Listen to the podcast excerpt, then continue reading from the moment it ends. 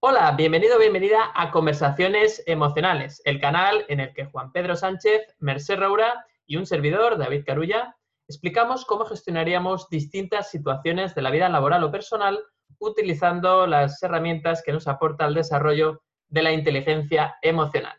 Si es la primera vez que nos ves o nos escuchas, te damos una cálida bienvenida y te informamos de que pues, cada miércoles publicamos un nuevo episodio tanto en nuestro canal de YouTube como en las plataformas de podcast o de audio en Spotify, iTunes y en Evox. Además, también tenemos una comunidad, eh, una lista de suscriptores, que es la comunidad de conversaciones emocionales, a la cual puedes acceder en el enlace que encontrarás junto a la descripción de este episodio. Eh, la, la, dirección o la URL es www.conversacionesemocionales.com barra regalo. Y ahí hay un cafetín en el cual podrás poner tu correo electrónico y de esta forma cada mes te enviaremos un mensaje, un email, un correo electrónico con la última información sobre lo que hemos publicado acerca de la, del desarrollo de la inteligencia emocional, últimos vídeos, últimos artículos y también si asistimos a algún evento relacionado también con este tema. Así que, bueno, estás más que invitado invitada a ello y además, como bienvenida, regalamos un vídeo, que es el vídeo de los seis hábitos de la inteligencia emocional para alcanzar el éxito laboral, hecho por nosotros mismos, como no podía ser de otra manera, y que esperamos que también sea de tu utilidad. Y ahora sí, es momento de seguir con, eh, bueno, empezar con el capítulo de qué va a tratar el tema de hoy, porque, bueno, lo hemos dicho algunas veces en algunos capítulos, y es que tanto Merced como Juan Pedro no conocen el tema todavía, esto se está grabando eh, de forma continua, no hay, no hay edición, por tanto, ellos no saben todavía de qué va a ir el tema hasta que yo lo exponga. Así que están ahí, ya los veis que están ahí nerviosos. Y el tema de hoy tiene que ver con eh, la ayuda. En concreto es cómo gestionar tus emociones cuando tú quieres ayudar a alguien, ofreces tu ayuda, pero esta ayuda no es aceptada, ¿no? Es decir, cuando sientes que rechazan tu ayuda eh, en una situación donde ves a alguien que tiene pues alguna situación complicada, difícil, un conflicto, lo que sea, una dificultad, y entonces tú prestas tu ayuda sin que te la hayan pedido, eso sí, y esa persona rechaza tu ayuda, ¿no? Entonces, ¿cómo gestionar tus emociones ante ese rechazo? Eh, entonces, hoy me gustaría empezar con, Juan Pedro. Eh, a ver qué nos puedes decir sobre este tema, ¿no? Cómo cuando una persona, tú quieres ayudarla, insistes, esa persona rechaza esa ayuda, incluso a veces de manera agresiva, puede, puede darse el caso. ¿Cómo reaccionamos? ¿Cómo gestionamos las emociones que se nos presentan? Bueno, pues eh, nada, es un tema interesante. Entiendo que es el complementario, ¿no? Un capítulo que, que tratábamos justo ¿no? al contrario cuando era cuando recibíamos ¿no? la ayuda no solicitada. Entonces yo creo que este, bueno, pues es, es justo la, la, parte, el otro lado, ¿no? la parte complementaria. Eh, si, eh, si, las personas que nos escuchan eh, en este capítulo quieren ver el, el anterior, supongo que lo pondremos, ¿no, David? En el enlace porque yo creo que se comprenderá mejor todo lo que hablemos eh, al escuchar los dos capítulos.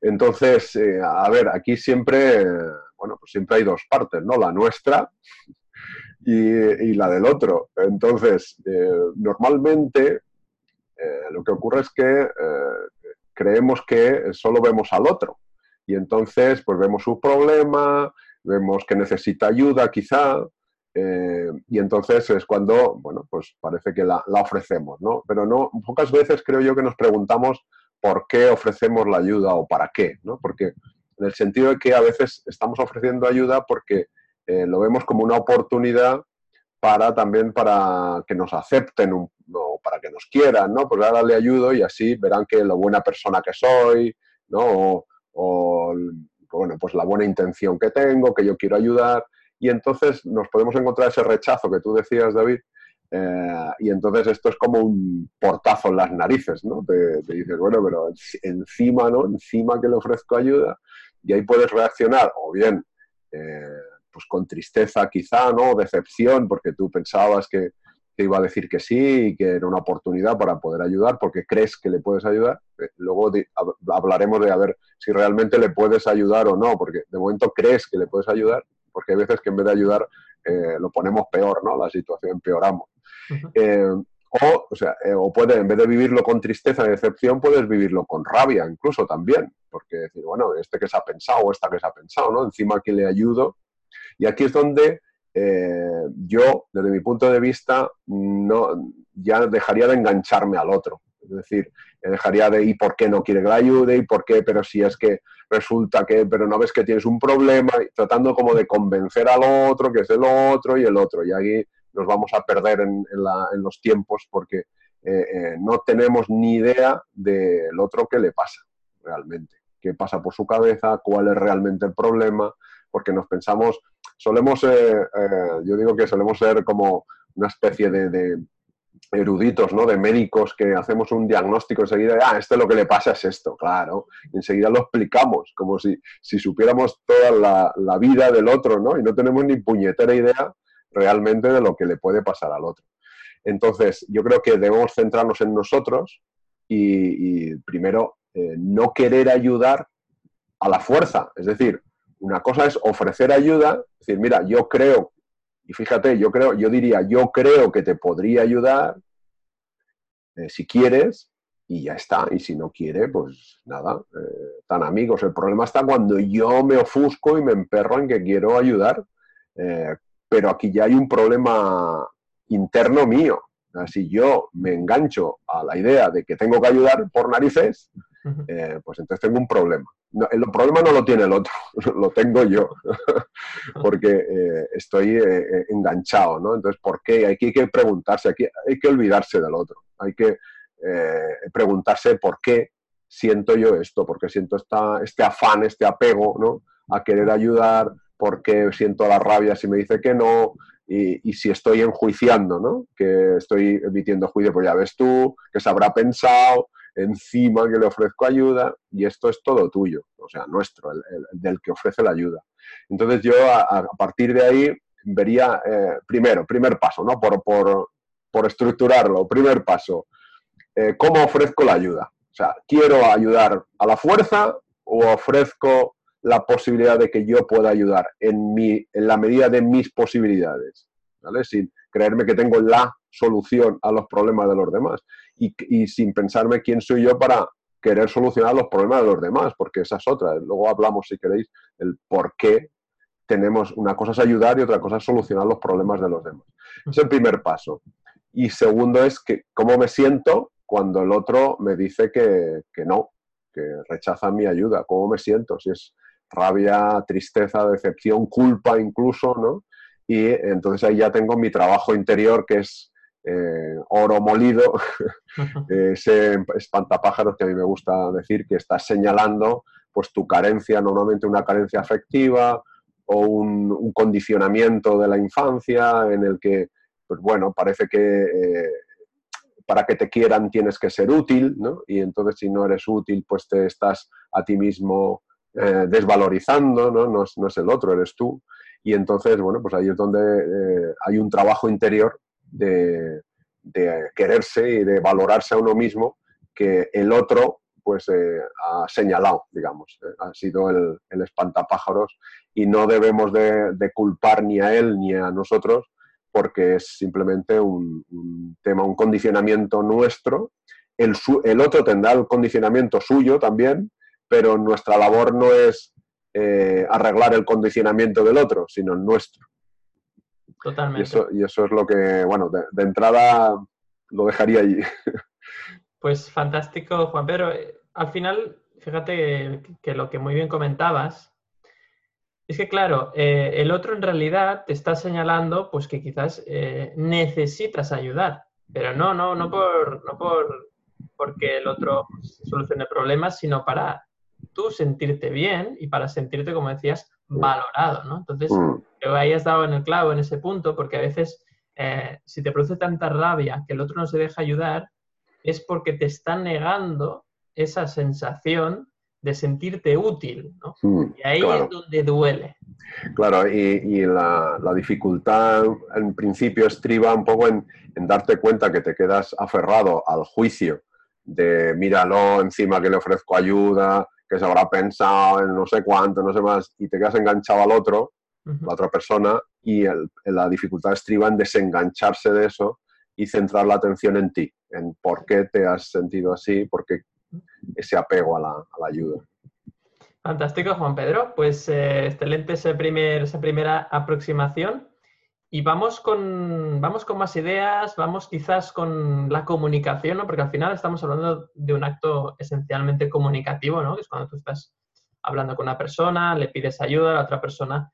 Es muy importante el cómo ofreces ayuda, ¿no? decía Juan Pedro, y de eso tú, Mercedes, sabes mucho como buena comunicadora que eres. Así que cuéntanos, estamos deseosos de escucharte. Bueno, pues, eh, a ver, la, comunicación es evidentemente muy importante, ¿no? Pero yo ahora estaba pensando, cuando exponías, estoy totalmente de acuerdo, seguramente habrá alguien que nos estará viendo y pensará, pero ¿qué están diciendo estos tres? Encima que yo quiero ayudar, ¿no? Em, pero fijaos en el yo quiero ayudar, yo quiero ayudarte. Mira, tienes que hacer esto, ¿no? ¿Por qué no lo haces? Venga, hazlo ya, venga, hazlo, ¿no? Yo lo digo porque antes decía, incluso la gente reacciona agresivamente evidentemente, porque les estás acorralando, ¿no? Y, depende del tipo de persona que sea, del tipo de personalidad, de, de qué le mueva, ¿no? Porque sabemos que esto cambia. Hay gente a la que le dices, haz esto, tal, tal, tal, y dice, bueno, vale, ¿no? Mm, yo, por ejemplo, cuando me dicen lo que tengo que hacer, pues, pues mm, si me, se me intentan imponer, yo reacciono agresivamente porque yo no, a mí me, mm, o sea, no me gusta que se, que se me imponga, ¿no? Hay personas que lo, que lo admiten más fácilmente. ¿Aquí a qué viene? ¿Qué nos pasa realmente? Pues porque nos pasamos la vida proyectando en los demás y queremos mm, ilusamente cambiar el mundo, ¿no? Y cambiar a los demás, ¿no? Hacer eso de que el mundo sea distinto a como es, que ya sabemos que hay veces que, que hay mil cosas que dan pena, a mí también me pasa, pero claro, es aquello Mira, yo me acuerdo, mm, hace unos años mi hija veía una historieta, unos dibujos animados que estaban en serie o en película, y era una especie de hada, ¿no? Que iba por el mundo y, lo iba con la varita mágica y lo ponía todo de color rosa, ¿no? Claro, y, había una parte de, era como la princesa, había una parte del pueblo que decía, es que ya estamos hartos de ir al río y que sea rosa, ¿no? Em, bueno, ¿por qué rosa? Pues porque a ella le parece que el rosa es el mejor color del mundo y era, bueno, muy, todo, todo, era, todo era muy unicornio, digamos, ¿no? Pero hay un montón de gente a la que le puede, no le puede gustar ese color, le puede parecer que el río pues tiene que ser de agua transparente, o como mínimo en los dibujos animados azul, azulado. ¿no? ¿Qué pasa? Que no aceptamos como son los demás que queremos ir por la vida cambiando las cosas bajo qué criterio, pues bajo el nuestro, porque es el más chulo, es el correcto, es el mejor y todo tiene que ser como nosotros creemos que tiene que ser. Y queremos cambiarlo todo y nos queremos imponer y no nos abrimos a otras posibilidades, incluso otras posibilidades que hacen que las cosas sean radicalmente opuestas y que a ti te parezca que están, esa persona está perdiendo una oportunidad, pero es que tú no eres esa persona. ¿No? Claro, tú, mm, a lo mejor a ti te parece que renunciar a un trabajo es terrible y, esa, y para esa otra persona, pues mm, renunciar a ese trabajo está compensando porque, porque le está permitiendo pues explorar mil cosas. Aparte, es que cada persona tiene su ritmo, ¿no?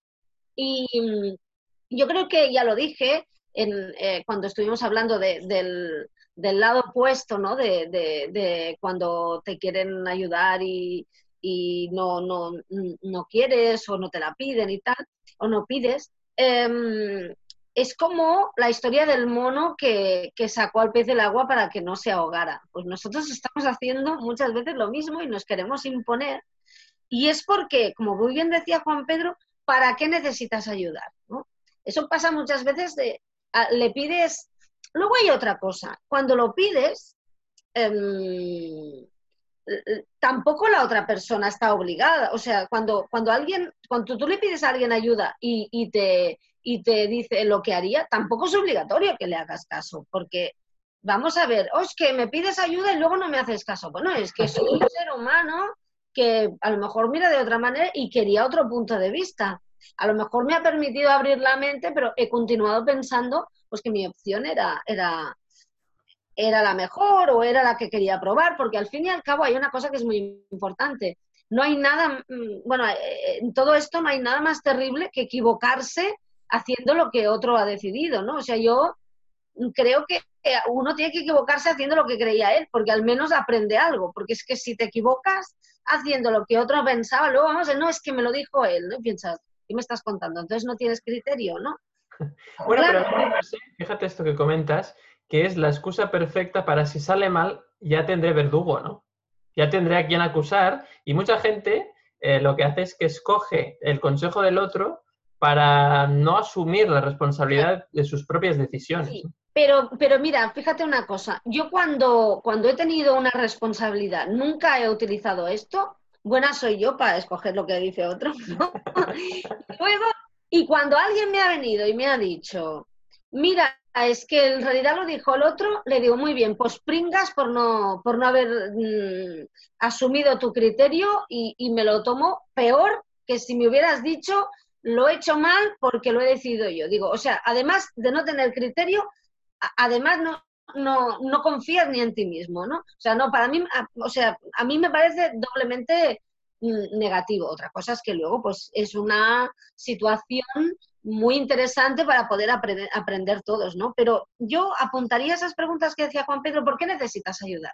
¿Por qué necesitas realmente que la otra persona haga lo que tú dices?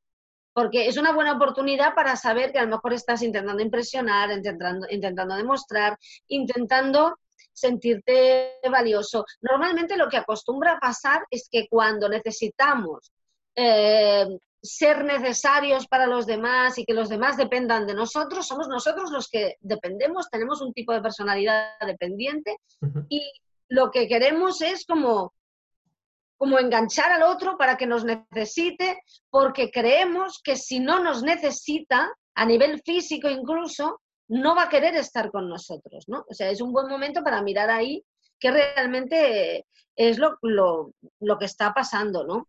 Yo me acuerdo una vez un, tema que me impactó muchísimo, y esto ya es llevarlo al máximo, pero para que, que me, me, contactó una persona y me contó el caso de una muy buena amiga suya que llevaba muchísimo tiempo enferma, había probado muchos tratamientos, lo había pasado muy mal, pobre, y había decidido tirar la toalla. O sea, decía que como esta amiga suya, esto es lo que ella me contó, esta era su versión, ¿no?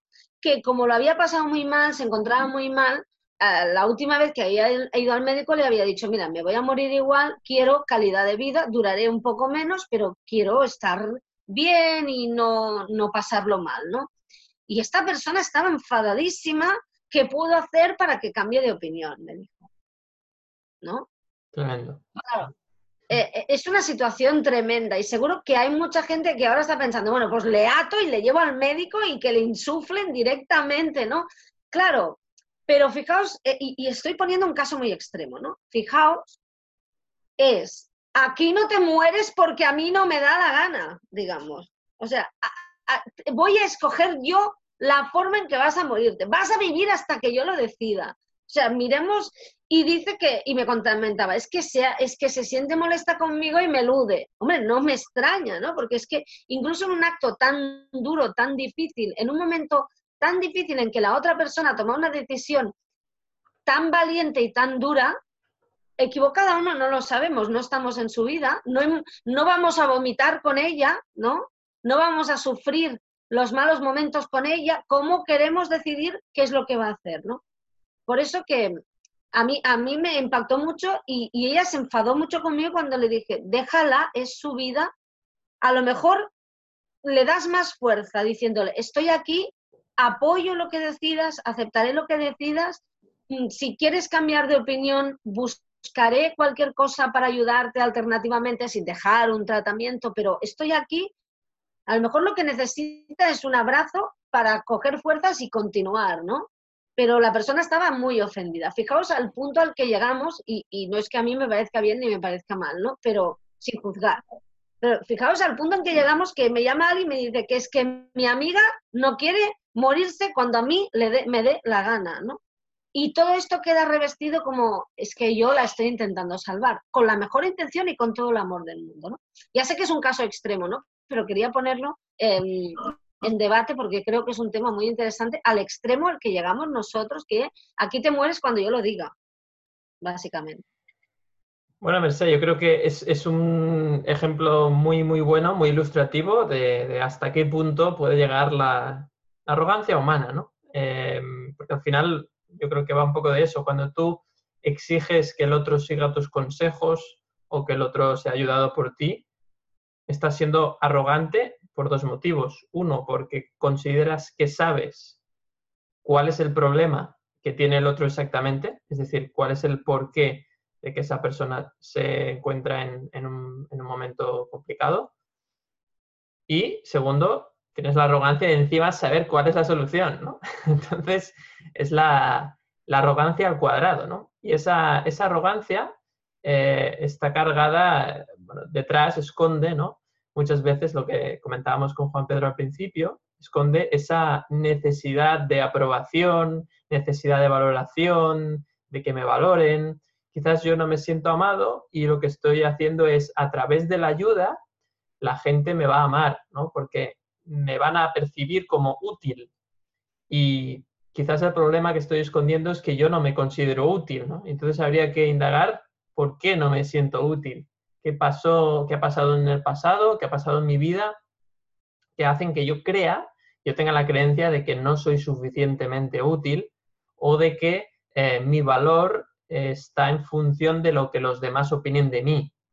Entonces, habría que buscar realmente cuál de esas dos eh, ideas o creencias eh, yo me he creído y que son las que me hacen daño. Entonces, en ese sentido, el que una persona tú le ayudes o le prestes ayuda y no te la acepte, tiene que, o sea, tiene como función, como decía Juan Pedro, ¿no?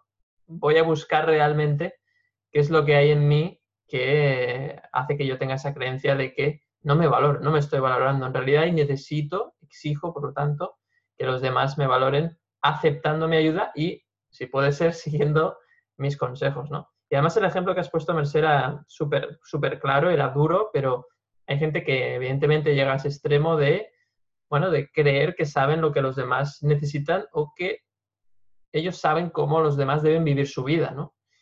Entonces, eh, es normal que la gente, de hecho lo comentábamos en el capítulo anterior, ¿no? Que decíamos cómo aceptar que la gente te dé ayuda sin tu permiso, ¿no? Que era, creo que era el capítulo 59, luego lo pondríamos abajo.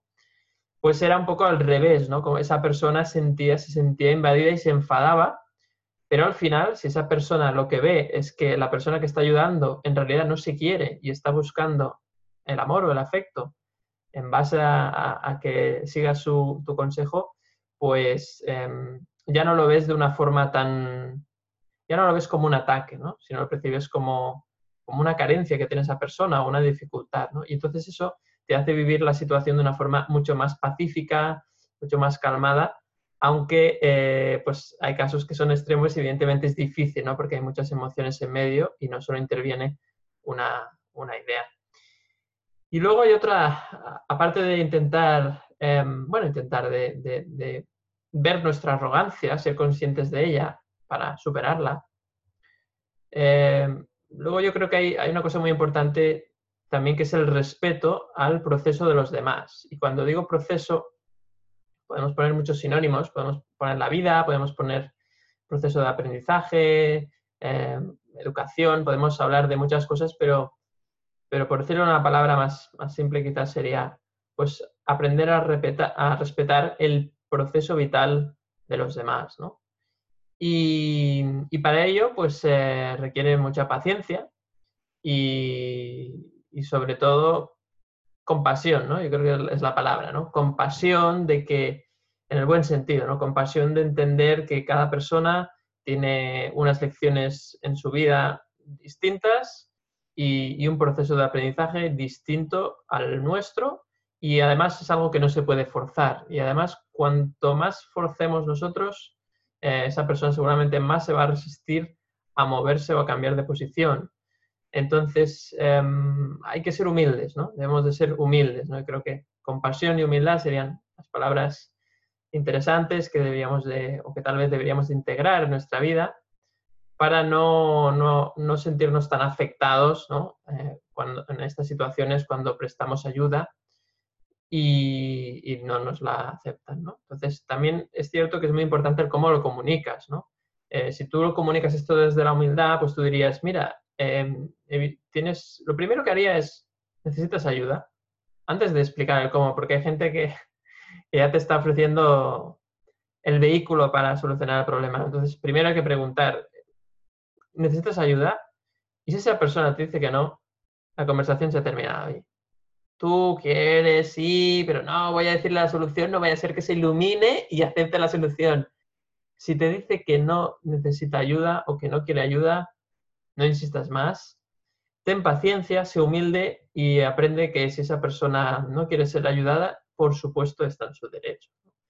Eh, bueno, es verdad que eso es fácil de decir, es muy fácil de decir, pero, pero es como todo, es cuestión de práctica. Y quizás primero te sentirás mal, pero cuando vas entendiendo que esa persona simplemente necesita hacer su camino para equivocarse o no, porque esto es muy relativo. Yo creo que el error no existe en cuanto que no hay errores, sino distintas formas de hacer las cosas. Y lo que es adecuado o no corresponde a un juicio, y ese juicio corresponde a unas creencias, con lo cual como esas creencias mm, no son verdades absolutas y son subjetivas, aunque sean compartidas por mucha gente, pues em, no tiene mucho sentido eh, esa sensación de esto es la verdad absoluta y esto es la ayuda y esto es lo bueno y esto es lo malo. Entonces, el juicio para mí es como, bueno, mm, lo usamos para vivir, lo usamos para, para hacer cosas, pero realmente no, no tiene una validez, la validez que a veces se le da, ¿no? y que obviamente luego pues afecta a, nuestra, nuestro comportamiento y en consecuencia a nuestras emociones. Entonces el consejo es ese, em, es un poco pues bueno, pues ser humilde y entender que si esa persona te ha dicho que no, eh, pues es que no, no, no, quiere ayuda. Y luego, y luego eh, si te dice que sí quiere ayuda y tú le dices cómo crees que le puedes ayudar, también hay que aceptar que tal vez no acepta la, acepta la ayuda, pero no el tipo de ayuda que tú le ofreces. Y eso también es difícil de aceptar, ¿no? Porque dices, esta persona necesita ayuda porque ha dicho que necesita ayuda, pero vaya por Dios, no le sirve mi solución.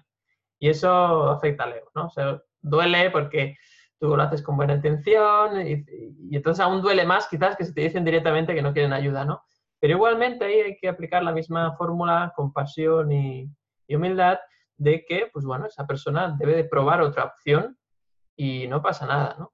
Y ya por último, para terminar un poco la, mi punto de vista, diría que hay una cosa muy fea, ¿no? Que, que hace la gente que, que ayuda, que es que cuando la persona prueba su propia solución y no le sirve para el cometido, para el objetivo que tenía esa persona, entonces le dices, ves, si ya te lo dije yo, que hicieras esto otro. Y eso duele mucho porque es la máxima arrogancia del mundo, ¿no? Es la, máxima arrogancia del mundo es esa frase, ¿no? Es, em, eso duele mucho porque lo que está diciendo es que el otro no ha sabido, que el otro es incapaz, está desvalorizando el, aprendizaje vital de la otra persona y, lo haces para sentirte bien tú, ¿no? Que es lo más triste, ¿no? Em, porque lo haces de forma de, es como quitarle uno para darle al otro, ¿no? Cuando todos somos uno en realidad y, en realidad pues sería tal vez todo más interesante si, nos ayudáramos.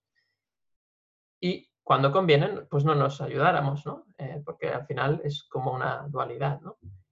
Y, en ese sentido, pues bueno, em, evidentemente esas frases no ayudan y rompen la confianza entre las personas. Una persona que te dice eso, evidentemente no quieres volver a oír eh, nada de su ayuda porque si encima que no le ayudas te lo va a reprochar, pues evidentemente eso no, no es favorable para, generar confianza en, una relación interpersonal. Y bueno, pues eh, seguimos, seguimos eh, con más ideas. Eh, Juan Pedro, más... Sí, a ver, se me estaba ocurriendo ahora cuando estabais, bueno, Merced también ha comentado, la, parte esa, el ejemplo duro también, esto ya es lo más, ¿no? Del, de querer controlar. Yo, más que ayudar, sería controlar, ¿no? Pero se me está ocurriendo algo, una paradoja ¿no? que ocurre cuando estamos intentando ayudar, ¿no? Que el, para qué, ¿no? Que decíamos. Em, eh, que fíjate que a veces se nos em, queremos ayudar para lo que tú decías, David, para sentirnos valiosos, ¿no?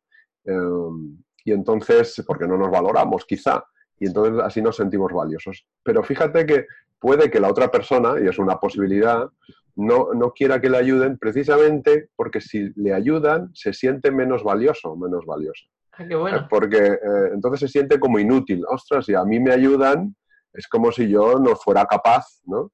Y entonces rechazan la ayuda porque así se, eh, si le ayudan se sienten eh, menos útiles o menos valiosos. Y fíjate que están ahí los dos, trabajan con una creencia mm, y casi idéntica, ¿no? y eh, están discutiendo porque, pero si yo quiero ayudarle y el otro no quiere, fíjate tú. Y, y, realmente estáis ahí con, con, el mismo condicionamiento, ¿no? Del orden de si yo ayudo, si no ayudo, no soy útil, y el otro que si me ayudan, no soy útil. Entonces es la misma creencia contrapuesta, ¿no? Eh, y aquí hay un ejercicio de, de, comprensión. Yo creo que la base está en, en comprender pues eso, que somos, eh, al final somos fruto de mucho condicionamiento, ¿no? De, eh, pues desde la infancia, ¿no? Por nuestros padres, profesores, gente que nombramos o que designamos como la autoridad, ¿no? En la que confiamos ciegamente en lo que dicen. Eh, creemos que esto es la verdad absoluta y entonces nos la zampamos y, se va al inconsciente, ¿no? Y, y a partir de ahí, si, si, somos capaces de comprender eso y que cada uno, cada persona tiene un condicionamiento diferente o similar, da igual, pero al fin y al cabo un condicionamiento, pues podremos empezar a respetar, ¿eh? que respetar yo suelo decir que el respeto es la mínima expresión del amor, ¿no? Si ya, porque hay gente que hablar de amar o de amor eh, resulta un palagoso a lo mejor, pues el respeto, que parece que, que está mejor eh, aceptado, ¿no? La dignidad de una persona, el respeto es la mínima expresión del amor. Y ahí es donde tenemos que, que empezar, ¿no? En el respeto a pues bueno, por lo que piensa el otro, lo que cree el otro, siempre que no nos haga daño, claro, porque si, estamos haciéndonos daño, pues eh, esto primero que nos ayuda y segundo que hay que poner límites. Entonces, eh, eh, eso por un lado. Y luego quería, quería decir también que, porque cuando decía Marcelo de querer que los demás hagan lo que uno quiere, ¿qué pasa cuando nos lo llevamos al rol, cuando ejercemos un rol eh, jerárquico, cuando tenemos poder, es decir, cuando somos padres, profesores o directivos de una empresa, que eh, queremos ayudar, no, no, es que queramos ayudar, es que queremos precisamente eso que decía Merced, que el otro haga las cosas como nosotros las hacemos. Y esto es imposible, o sea, nadie hace las cosas como nosotros, más que nosotros. Entonces, tenemos que dejar que los demás hagan las cosas a su manera, tenemos que poner... Eh, si tenemos poder y decir, bueno, pues yo quiero que el, objetivo es este o que se logren estos resultados, eh, bueno, deja al otro un poco que, haga como, como, lo quiera, ¿no? A su estilo, con unos mínimos criterios de calidad o de, eh, cómo... Eh, y ahí es donde podemos ayudar en el... Si el otro nos pide pues, información, consejo de esto, pues aquí me, digamos, me, me, he atascado y esto no sé cómo solucionarlo, y ayudar sería pues no sé, hacer una llamada, en el caso de una empresa, hacer una llamada a un directivo para facilitar el trabajo, quitar un obstáculo del camino, ¿no? Eh, pues bueno, ayudar a, nuestros hijos a, pues bueno, llevarles a algún sitio, acompañarles, pero no hacer su trabajo, no hacer su tarea, porque no debemos olvidar que el aprendizaje es resultado de la experiencia. Y si privamos al otro de la experiencia de hacer algo, aunque se equivoque, le salga mal, pues estamos privando del aprendizaje. Entonces, claro, luego están las típicas frases de que nunca aprenderás, siempre lo tengo que hacer yo todo, que esto nos va fenomenal, ¿no? Al que lo dice, porque parece que tenemos aquí más valor y que somos imprescindibles, pero en realidad es que no estamos dejando a los demás hacer las cosas y que se equivoquen, porque ese es otro tema, ¿no? El que mm, vemos la equivocación como un, como una catástrofe, un fracaso, entonces queremos hacer las cosas por el otro para que no se equivoque. Cuando ya el querer hacer esto es una equivocación, desde mi punto de vista. Claro, es que además, fíjate, me ha interesado mucho esto que has dicho porque le estamos robando el aprendizaje. Claro, exacto. Robando el aprendizaje disfrazado o maquillado de ayuda. Eso es, muy bien. Sí, sí, O sea, que somos unos mangantes. Los ladrones de... ladrones de experiencias sí, sí, en formato ayuda, ya te ayudo yo. Claro. O ya lo hago yo, quita, ya, ya, lo hago yo. Claro. No, además, eh, esto, esto que, que, comentas también del hecho de que no queremos que el otro se equivoque, em, claro, es, es, como muy, muy cultural, ¿no? Es algo como, eh, por ejemplo, ¿no? Los padres pues no quieren que, que los hijos se, se, se caigan ¿no? y, y, los van protegiendo, ¿no? Los pondrían entre algodones, ¿no? Para que no se den ningún golpe en ningún momento, no vaya a ser que eh, cuando pues todos nos hemos, ap hemos aprendido cayéndonos, ¿no?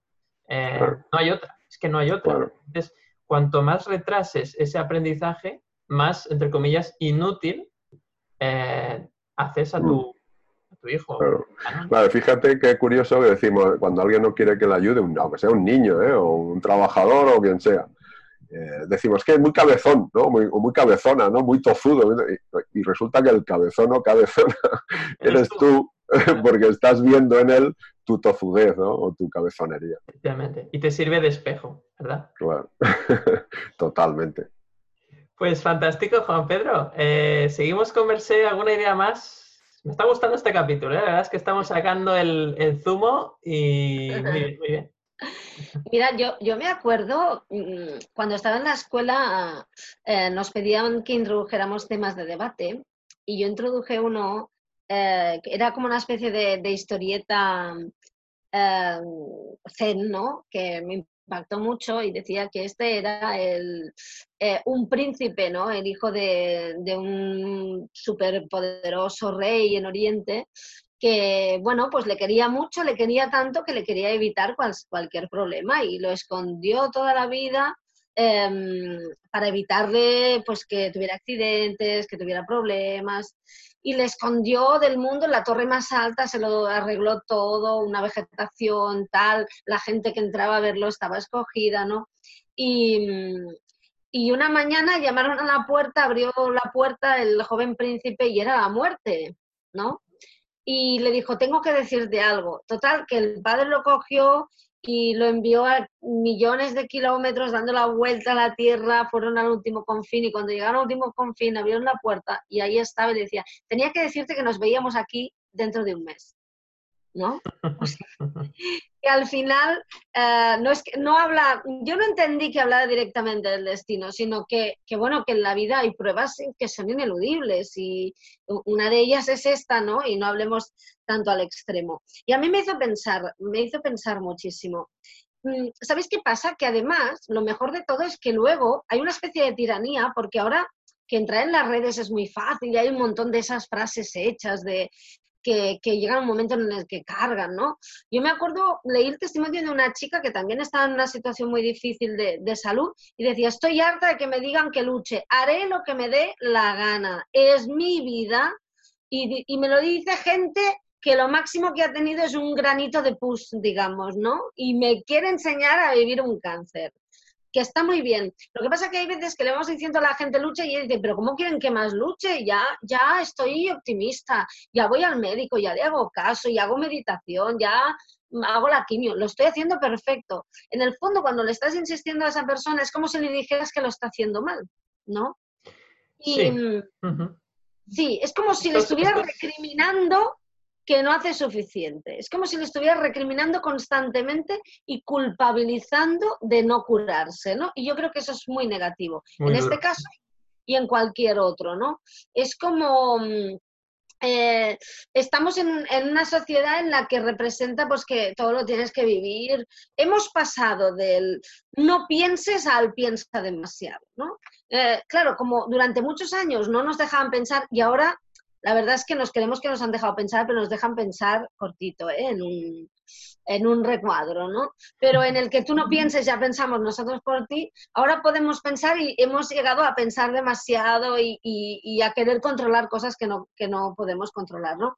Y claro, hay todas esas frases hechas y hay una especie de dictadura de, pues, sonríe, mm, mm, mm, persigue tus sueños, lucha y tal. Y, de una ñoñez eh, bárbara, digamos, ¿no?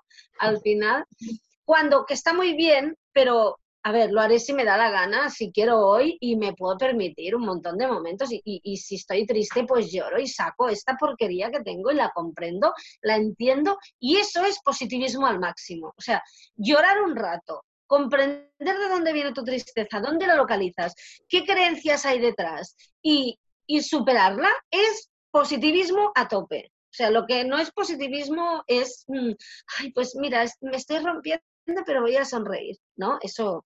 Y mm, lo que quería comentar, que en todo esto eh, hay algo muy importante, ¿no? Yo creo que eh, antes comentábamos, ¿no? Que em, ¿Te puedo ayudar? No, bueno, pues tranquilo, estoy aquí, estoy aquí para ti. Cuando me necesites, estoy aquí.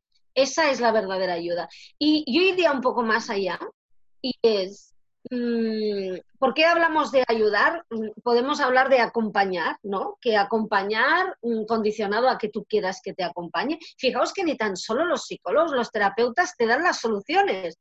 ¿no? O sea, las tienes que encontrar tú. Tú vas a hacer terapia y lo primero es que el terapeuta te diga, yo no te voy a salvar, yo no te voy a dar la solución, la vas a encontrar tú y yo te acompaño. Claro, un amigo una amiga tiene, tiene otro papel. Lo realmente maravilloso, lo realmente fantástico, y, creo que lo hemos dicho alguna vez, mm, y lo que realmente ayuda, ¿eh? no me gusta mucho esa palabra porque creo que se ha pervertido demasiado, pero bueno, es mirar al otro y verle capaz. Es ver a la, otra persona y, no ver a, a esa persona que está pasando un mal momento, que no tiene soluciones, sino ver al ser humano que hay detrás y que es capaz de eso y que está mm, transformándose para solucionarlo, ¿no? ¿no? sé quién fue que lo dijo, que, si querías, o sea, si querías eh, ver cómo alguien se transforma en una persona capaz, mira de como si fuera capaz, porque es que realmente lo es, porque si es que estás en esa situación, es que realmente lo eres, no, no vas a ser inferior a otros y, y las pruebas de la vida hay muchas veces que son muy duras, pero las puedes superar, ¿no? Por tanto, mm, hay veces que, lo que realmente transforma es, en lugar de proyectar en el otro nuestros miedos, nuestras supuestas incapacidades, es mirarle y ver su, su luz, ver su lado maravilloso y, y, verle capaz y aceptarle como es. Porque el problema que tenemos es que, y yo creo que es lo que subyace en todo esto, es que no aceptamos y la aceptación es la base de todo, ¿no? No aceptamos cómo es el mundo, no aceptamos cómo son los demás, sobre todo porque no nos aceptamos a nosotros mismos. Y tenemos esa necesidad de ir cambiando las cosas para que sean más agradables, más aceptables, para que sean como nosotros creemos que deberían ser y así poder tener la vida que deseamos, porque nos hemos creído que para ser felices tenemos que modificar el entorno. Eh, tenemos que tener una vida sin problemas. Y mm, si hay alguien que espera ser feliz ah, cuando no tenga problemas, tengo una maravillosa y muy mala noticia. Mm, ese tipo de felicidad no llegará porque siempre habrá, mm, a ver, siempre habrá guerra en algún lugar, aunque lo detestemos y aunque nos duela, ¿no? Y tenemos que vivir a pesar de eso, ¿no? y, la aceptación es, la base. ¿Que no nos gusta? que se pueda solucionar, evidentemente, pero, pero en el fondo vivir es, es estar en paz a pesar de tus circunstancias, ¿no? a pesar de que el otro no sea como tú crees que, debería ser. ser. Y, la aceptación, que es tan difícil, a mí es una cosa que siempre me ha costado mucho, mucho, mucho, porque yo es que yo es que borraba el mundo ahora y lo reescribía, soy sincera, ¿no? Tengo tentaciones, pero ¿cómo lo iba a reescribir? A mi modo, al modo de David, al modo de Juan Pedro, al modo de las personas que nos están viendo, ¿cómo tiene que ser? Los edificios todos bajitos, los edificios todos altos, más mar, más ríos, más personas buenas, menos personas malas, más personas justas, ¿Cómo lo decido? ¿Qué es la justicia? ¿Qué es justo para ti? ¿Qué es justo para mí? No, no ponemos a nadie en bajito, no ponemos a gente alta porque nos da rabia porque nosotros somos bajitos. No eliminamos el chocolate porque engorda. Eh, eliminamos el queso porque es maravilloso. ¿Cómo es el mundo perfecto? A lo mejor es el que el mundo en el que vivimos y hay que aceptarlo tal como es, aunque no nos guste, ¿no? Muchas veces. Bueno, ha quedado muy discurso, pero, pero iba un poco por aquí, ¿no? y lo mismo aplicado a las personas. Sí, te voy a decir, Mercé, que vamos a cortar este trozo y lo vamos a poner suelto. a ver qué tal, ¿no? Porque te ha quedado muy bien. No, pero es, yo me lo he preguntado muchas veces, que conste que yo soy la que ya lo tenía muy dibujado y era perfecto. Había queso, os aviso, porque el queso para mí era, era imprescindible y había Coca-Cola, digamos, ¿no? Pero, pero claro, si tú quieres ir a vivir al campo, yo quiero vivir en la ciudad, si yo tengo que diseñar el mundo, ¿qué va a ser todo como Nueva York, Barcelona y, no va a haber un, un, remanso de paz y tal? Claro, ¿cómo sé yo que mi visión del mundo es la correcta? Es mi visión del mundo, ¿no? Pues con los demás lo vamos a aplicar. Mm, y al final, ¿sabéis qué pasa? Al final eh, vas al baile, llega el príncipe azul y descubres que, que no es lo que tú querías, ¿no? Por eso mm, dejemos también de hacer planes y que las cosas fluyan y sobre todo dejemos de hacer planes para los demás y que vivan su vida. Se me ocurre respecto a lo que decías, ¿no? De los ingredientes para hacer ese mundo ideal, pues eh, seguramente haría falta queso, como decías, Coca-Cola y mucha arrogancia, ¿no? Porque en realidad lo que hay detrás de eso, como decíamos, era era la arrogancia, ¿no? Y... Bueno, eso en el fondo, perdona David, eso en el fondo es, Matrix, ¿no? Es te, mundo, te monto un mundo ideal que ni siquiera existe y, es lo que es lo que se ha intentado hacer, hacer muchísimas veces, es el mundo de los anuncios, ¿no? ¿Sabéis qué pasa? Y, esto, mm, la gente, hay mucha gente que lo sabe cada vez más, ¿no? Pero hubo una época en que eh, cuando la mantequilla que sale en las tostadas de la publicidad de mantequilla, no es mantequilla muchas veces, porque la mantequilla de verdad no aguanta el foco. Los focos, claro, sí, sí. No aguanta los focos, no, se unta de la misma forma porque realmente eh, probadlo una mañana de invierno a untar la mantequilla, ¿no? No tiene ese volumen no tiene ese volumen, em, está, está arreglada con efectos, ya no es ni mantequilla, es una especie de masa untada, a lo mejor es queso, a lo mejor es queso untable, que se unta mucho mejor, y tú lo ves ahí y te, te frustras porque te levantas por la mañana y no se te unta la mantequilla de la misma forma y resulta que te han tomado el pelo, que, la mantequilla de verdad no se unta de la, de la, misma forma, ¿no? Y que no existe mantequilla en el mundo que se unte. Esto evidentemente es una metáfora, pero mm, es que incluso la modelo buenorra que sale en la revista con ese vestido que tú te quieres poner mm, ha sido retocada y no pasa nada y es fantástica y, y tú también a tu modo, ¿no? Pero en el fondo estás frustrado y estás sufriendo porque las cosas no son como te gustaría, porque has visto algo que ni siquiera es real, ¿no? has creído que eso era lo correcto, ¿no? Claro. Has pensado que, que, para ser feliz y a gustarle a la gente, gustarte a ti, te tenías que poner ese vestido. Y ni siquiera la modelo guapísima que se ha puesto el vestido Mm, es real porque la han retocado mm, para la fotografía y tenía el mismo granito que tú y tú te crees terrible porque tienes el granito y ella está por ahí con un granito y, tú te crees que ella es fantástica y tú no, ¿no? Pero para eso, o sea, que, ni siquiera el espejo en el que nos miramos es real. Totalmente, totalmente. Y además, eh, me quedo mucho con una de las palabras ¿no? que has dicho, que es el tema de la aceptación, ¿no? Yo creo que uno de los principales problemas que tenemos cuando una persona pues, vemos que tiene dificultades es que no aceptamos su experiencia. No aceptamos lo que está viviendo, no aceptamos que tenga pues, esos conflictos, problemas o que esté enfermo. No lo aceptamos y no lo queremos aceptar. Y como no lo queremos aceptar, le negamos la experiencia a través de nuestra ayuda, por ejemplo. Em, entonces ya no solo le estás quitando o le estás robando el aprendizaje, sino le estás quitando la posibilidad de que, pues bueno, se aprenda por sus propios medios también, ¿no? Y esa, esa negación de la, de la, experiencia del otro o no aceptación de la experiencia del otro tiene mucho que ver con lo que decías ahora, Merced, de, la, ese mundo ideal. ¿no? En un mundo ideal no habría gente enferma, no habría esto, no habría lo otro. Entonces, eh, como no aceptamos eso, pues eh, ayudamos, ¿no? O sea, hay gente que ayuda por, por no aceptar la experiencia del otro. Y yo creo que no hay perjuicio peor que demostrarle a una persona que no estás aceptando la situación que está viviendo.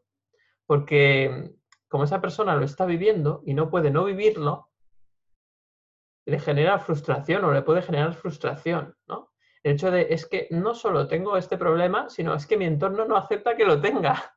Y eso es muy duro, porque mm, es como si fuera un problema añadido. Y a veces no nos damos cuenta de ello, ¿no? Entonces, ¿cómo podemos aceptar los problemas que tienen las otras personas? ¿Cómo podemos aceptarlos? Pues comprendiéndolos, ¿no? ¿Y cómo los podemos comprender? Pues sin juicio. Es decir, sin juzgar.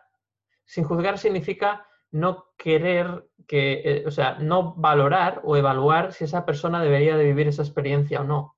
A eso me refiero. Entonces, ¿cómo lo podemos comprender? Pues a veces no es una comprensión lógica o una comprensión intelectual. A veces es una comprensión, pues quizás un poquito más, más trascendental, más de confianza en que la vida da a cada persona la experiencia que tiene que darle para que eh, realice su proceso de aprendizaje. Y esto puede parecer muy simple, sí, ya, pero es que esta persona tiene una enfermedad. Pues no lo sabemos el por qué. Yo no lo sé, al menos. Entonces, mm, pero yo sé que lo peor que puedo hacer es no aceptar esa situación, porque eso lo que le generará a la otra persona es, o sea, la persona lo va a percibir y eso le genera más frustración y más eh, le va a ahondar en ese problema, ¿no? Entonces, eh, creo que lo mejor que podemos hacer es la frase que tú decías muy bien, Merced, ¿no? estoy aquí para lo que necesites. Simplemente un ofrecimiento compasivo, sin exigir que reciba una ayuda u otra. Yo creo que eso mm, amplía, da un poco de oxígeno, da un poco de aire a la persona que está viviendo una situación complicada. Entonces creo que, es muy importante esa, esa comprensión profunda de que cada persona tiene que vivir las experiencias que tiene que vivir y nosotros podemos ayudar, pero en ningún caso exigir que esa persona acepte nuestra ayuda o ayudar, tampoco ayudar para que esa persona deje de vivir la experiencia cuanto antes, porque eso en realidad es, una vez más, arrogancia pura. Y dicho esto, pues bueno, creo que ya tenemos que terminar el, episodio, no sin antes comentar alguna, alguna pequeña frase para, para finalizar el capítulo, Juan Pedro. Bueno, pues eh, yo creo que hemos dado ya un buen repaso. Eh, nada, por añadir algo y siguiendo un poco la línea que, me ha gustado, que decía Merced también, ¿no? Y tú ahora has repasado lo de, eh, pues eso, que si te puedo ayudar, aquí estoy, ¿no? sería, pues yo diría también algo parecido, ¿no? Esa línea, oye, si, te, si quieres que yo te ofrezco mi ayuda, creo que te puedo ayudar. Si te puedo ayudar pues genial, fantástico, y si no quieres mi ayuda, pues también genial y fantástico. Es decir, que yo contento y feliz de poder ayudarte y contento y feliz si no necesitas mi ayuda. Pero claro, esto requiere un trabajo interior de estar a gusto con uno mismo y, eh, que los demás no, no influyan en ese sentido de que tengan que dejarse ayudar por mí o no, o rechacen mi ayuda o, no, porque entonces ya ahí es donde yo tengo un trabajo interior que hacer. Y, poco más, ¿no? Sería, sería esto, es decir, bueno, si yo te, creo que te puedo ayudar, si tú quieres que te ayude, genial, y si no, pues también genial. Pero no, eh, nunca, nunca, nunca tratar de forzar la, la, ayuda por, precisamente por lo que tú decías, David, que no tengo ni la más remota idea de cuál es el problema que tiene, por qué, ni para qué, ni, qué es lo que tiene que aprender esa persona. Y, es muy sería muy arrogante por mi parte eh, creer que los problemas de los demás no tienen importancia y los míos sí que son los verdaderos problemas, ¿no? Porque esto también es muy común. Y entonces, no, mis problemas son mis problemas y los de los demás son los de los demás. Y ni son más importantes ni menos importantes porque todo depende de cómo los veamos cada uno. Y, ahí me quedaría ahí. Pues muchas gracias por tu ayuda, Juan Pedro. Igualmente. a concluir este, este episodio. Y vamos a ver qué nos cuenta Merced para terminar.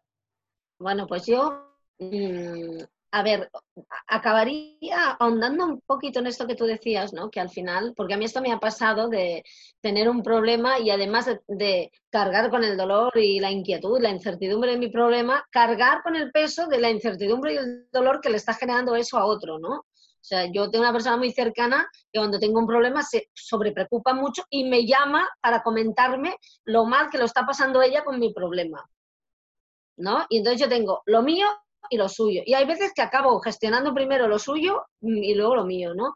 Y es realmente muy duro. Es aquello de, bueno, doctor, opéreme ya porque a mi madre le molesta mucho esta situación. Si pudiera ser un jueves mm, o un viernes, porque ella los otros días va al cine, digamos, ¿no? Mm, Claro, mm, no caigamos en eso, ¿no? Y, quizá, ah, y todo esto, no queremos demonizar la ayuda y hay que ayudar y, en el mundo están pasando muchas cosas. Yo contribuyo muchísimas de ellas porque hay que construir y está muy bien, pero, pero cuando intentemos ayudar a alguien, ¿no? Y no quiera y vayamos a insistir, hagamos una pregunta, ¿para qué?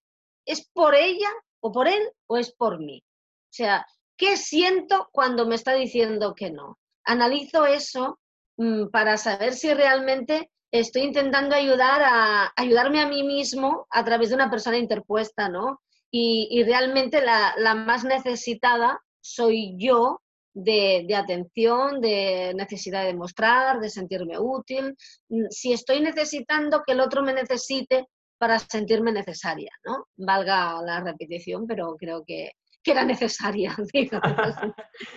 un poco esa pregunta, ¿para qué necesito ayudar? ¿no? Para, porque quiero mm, que esa persona tenga lo que necesita y, y si no lo quiere, pues bueno, ya llegará, estoy aquí para ti, o porque realmente quiero esa sensación que me hace pensar que sirvo para algo, que soy útil, que soy valioso.